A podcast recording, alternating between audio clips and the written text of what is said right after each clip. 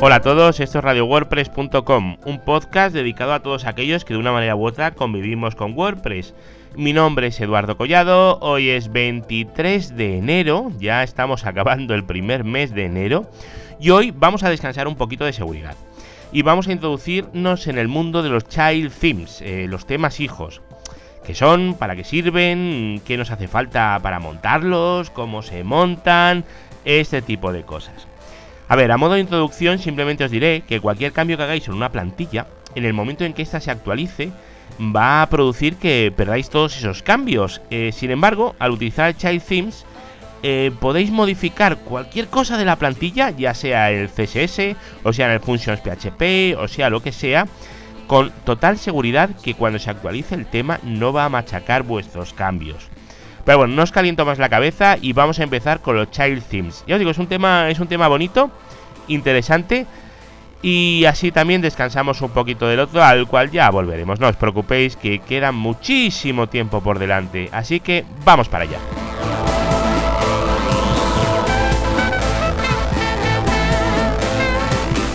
Lo primero que tenéis que saber si queréis trabajar con Child Themes es que es necesario que tengáis un buen manejo de WordPress así como un HTML y un CSS básico, básico y un poquito más, diría yo.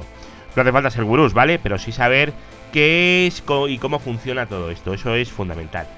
Otra cosa que vais a necesitar es un editor de textos. A ver, es muy obvio esto que digo, pero si usáis un blog de notas lo vais a pasar mal, ¿vale? Entonces tenéis opciones mucho más inteligentes como el Sublime, el Atom o cualquier otra cosa. Hay millones de opciones por ahí y algunas como Atom, por ejemplo, totalmente gratuitas.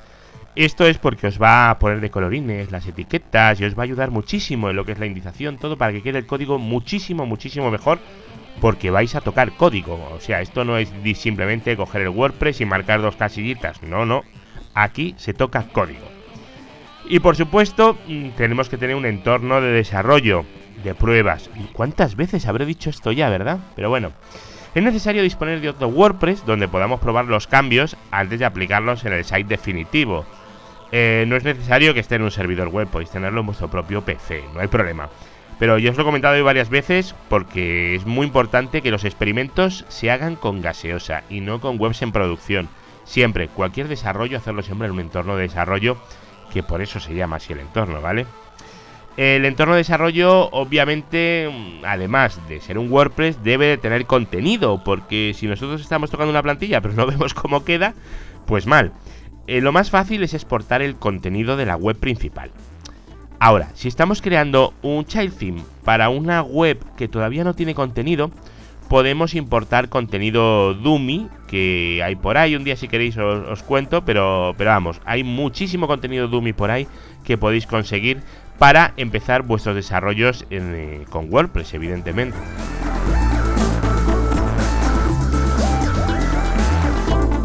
Cuando tenemos un tema que realmente nos gusta, pero que requiere alguna modificación, para adaptar algún CSS o para cambiar alguna plantilla, tenemos la opción de clonar el tema completo o crear child theme, que es mucho más sencillo y mucho más fácil, ¿vale? Clonar el tema completo además nos va a obligar a mantener todas las actualizaciones que se vayan realizando en el tema principal. Es decir, un mantenimiento completo y total. Y es un trabajo duro, pesado y yo diría que hasta desagradable. Porque son muchas horas buscando código y viendo a ver qué ha cambiado, qué no ha cambiado. Porque muchas veces los propios creadores del tema no te especifican exactamente qué han cambiado, con lo cual no es, no es tan fácil, ¿vale? A veces simplemente te sueltan el fichero y ahí te buscas la vida y no es tan fácil de verdad. Tenéis que empezar a utilizar un, div o alguna cosa así para ir viendo qué ha cambiado, qué no ha cambiado y es un poco, un poco rollo. Sin embargo, los child themes para esto son algo maravilloso. Porque se ejecutan sobre el tema que nos gusta y es ahí donde se aplican los cambios. Por ejemplo, si el tema principal dice que un título de tipo H3, un header 3, es azul, pero nosotros lo queremos marrón, por la razón que sea, nosotros vamos a modificar el CSS del child theme diciendo que ahora ese H3 es marrón. En el tema original va a seguir siendo azul, pero el child theme que se va a ejecutar a posteriori va a sobreescribir lo que tiene el tema principal y entonces va a poner el H3 de color marrón. Esa es la gracia, ¿vale? Realmente se puede hacer un child theme de cualquier tema en WordPress. Pero tened en cuenta que hay algunos con los que nos va a ser más fácil usar Child Themes y otros con los que nos va a ser más difícil dependiendo de cómo estén escritos, los plugins, librerías externas, etcétera, ¿vale? Así que bueno, si vais a crear vuestro primer child theme, yo lo que os recomiendo es utilizar los temas que vienen por defecto en WordPress. El 2013, 14, 15, 16, 17, estos temas siempre. Por lo menos para aprender.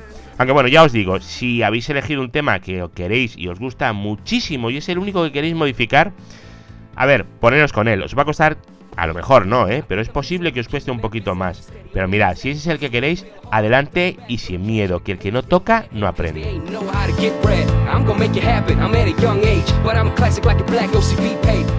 Bien, vamos a empezar a crear nuestro primer child theme. Para ello, vamos a ir a nuestro directorio de temas en WordPress. Recordar que es en wp-content barra themes, temes y ahí vamos a crear el directorio donde eh, vamos a poner a nuestro child theme. Si seguimos las recomendaciones, ese directorio se va a llamar igual que el directorio que contenga el tema padre, pero terminado en guion mm, child, ¿vale? Eh, bueno, es una buena costumbre tenerlo así.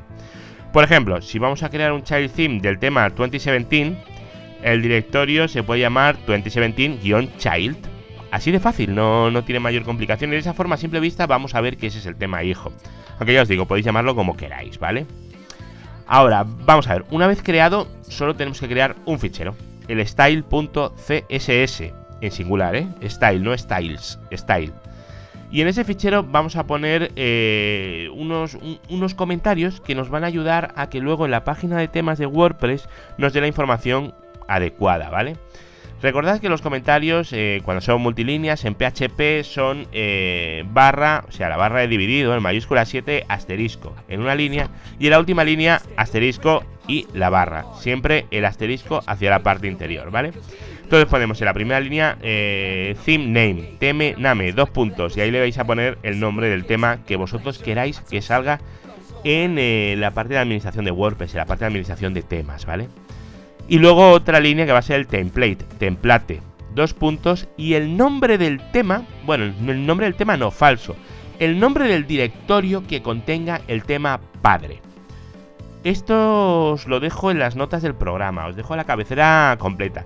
Tanto estos dos que son los campos eh, obligatorios, como los demás que son campos eh, optativos, ¿vale? Pero tened en cuenta que estos dos son importantes de, rellenar. Si no los rellenas, no, no te va a funcionar. Y eso es lo que tenéis que rellenar. Vale, eh, esto va a hacer que nuestra parte de tema nos diga que, tema, eh, que este tema es hijo del otro y en qué directorio está, ¿vale? Y luego los, eh, los comentarios. Recordar siempre cómo son los comentarios multilínea en PHP. Barra asterisco y luego la última línea asterisco barra.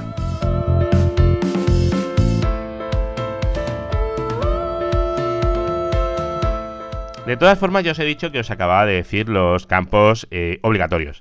Pero también tenemos unos campos opcionales, ¿vale? Por ejemplo, el theme URI. T-M-U-R-I, dos puntos, y ahí vais a poner la página, la URL, donde va a estar la información del tema. Básicamente desde donde se puede descargar, ¿vale? Si lo queréis poner. Luego tenéis otro que es el description. Eh, pues evidentemente es un campo de texto en el que podéis eh, poner la descripción del tema, porque yo que sé, cualquier cosa que queráis poner ahí y que pueda ser de ayuda a cualquier persona que se lo quiera instalar a posteriori.